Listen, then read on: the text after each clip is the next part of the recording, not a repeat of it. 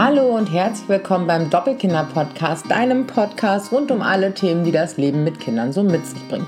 In meinem Fall sind das zwei Kinder. Ich bin Zwillingsmama, mein Name ist Juli und ich blogge auf doppelkinder.com ja, über alles, was mich als Mama so bewegt. Und heute gibt es hier einen neuen Text, den ich für dich eingesprochen habe, der zuerst auf dem Blog erschienen ist. Den kannst du dir jetzt hier anhören. Ich freue mich sehr, dass du da bist und wünsche dir ganz viel Spaß.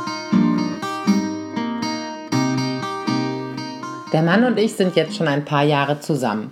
Und wenn ich eines so sicher weiß wie das Amen in der Kirche, dann, dass es keinen Menschen auf dieser Welt gibt, der besser zu mir passen, der mich besser ergänzen, der mich ganzer machen würde, als er es tut. Das ist einfach so. Das ist eine Wahrheit, die untrüglich in mein Herz hineingeschrieben ist. Manche Dinge weiß man einfach.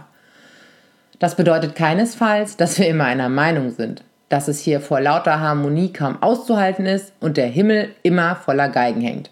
Das wäre ja auch blöd, dann würde die Sonne gar nicht durchkommen. Im Gegenteil, insbesondere seitdem die Kinder auf der Welt sind, unterzieht sich unsere Ehe einer dauerhaften Belastungsprobe.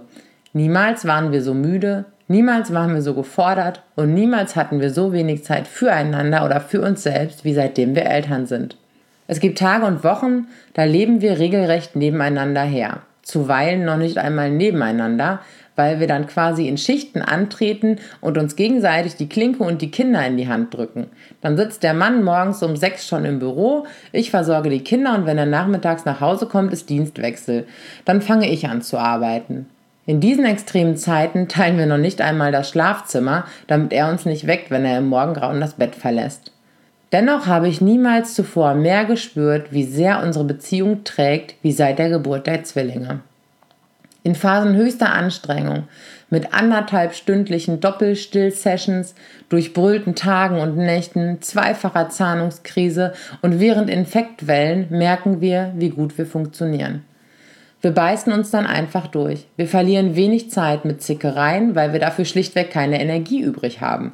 Und wenn wir uns dann doch mal anblaffen, dann machen wir im selben Moment noch einen Haken dran, einfach weil wir wissen, dass wir uns gerade im körperlichen und geistigen Ausnahmezustand befinden und nicht wir selbst sind. Das Ego muss dann bitte draußen warten, bis wieder mehr Kapazität da ist. Doch habe ich mit diesem Mann erst richtig streiten gelernt. Ich kann so richtig die Sau rauslassen, laut werden, beleidigt sein, heulen und wüten. Stets mit dem Versuch, nicht verletzend zu werden. Ich kann das, weil ich mich sicher fühle. Ich kann zu 100% ich sein, weil ich die Gewissheit habe, dass er nicht weggeht. Dass er das aushält und weil er mich ganz liebt. Auch mit Wut und fieser Grimmigkeit. Und ich kann sehr fies und grimmig sein. Dieser Lernprozess ist nicht abgeschlossen. Der dauert vermutlich lebenslänglich. Jedoch war ich früher noch sehr darauf bedacht, zu gewinnen, was natürlich Selbstbetrug ist, denn es geht dabei nicht um Sieg oder Niederlage.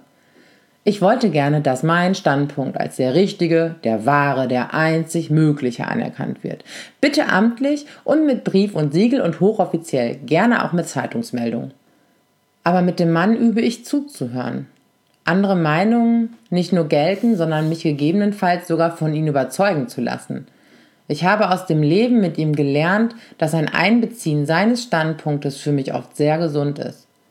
Wenn ich mit dem Kopf komplett in den Wolken oder im Sand stecke, dann hat er Bodenhaftung oder die Flügel, die ich brauche, um mich aufzuschwingen.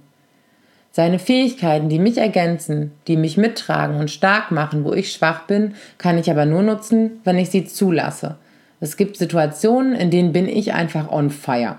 Dann brenne ich dann will ich jetzt sofort eine Weltreise machen. Dieses alte Bauernhaus da vorne kaufen oder nach Uganda auswandern, denn da werden wir umgehend gebraucht.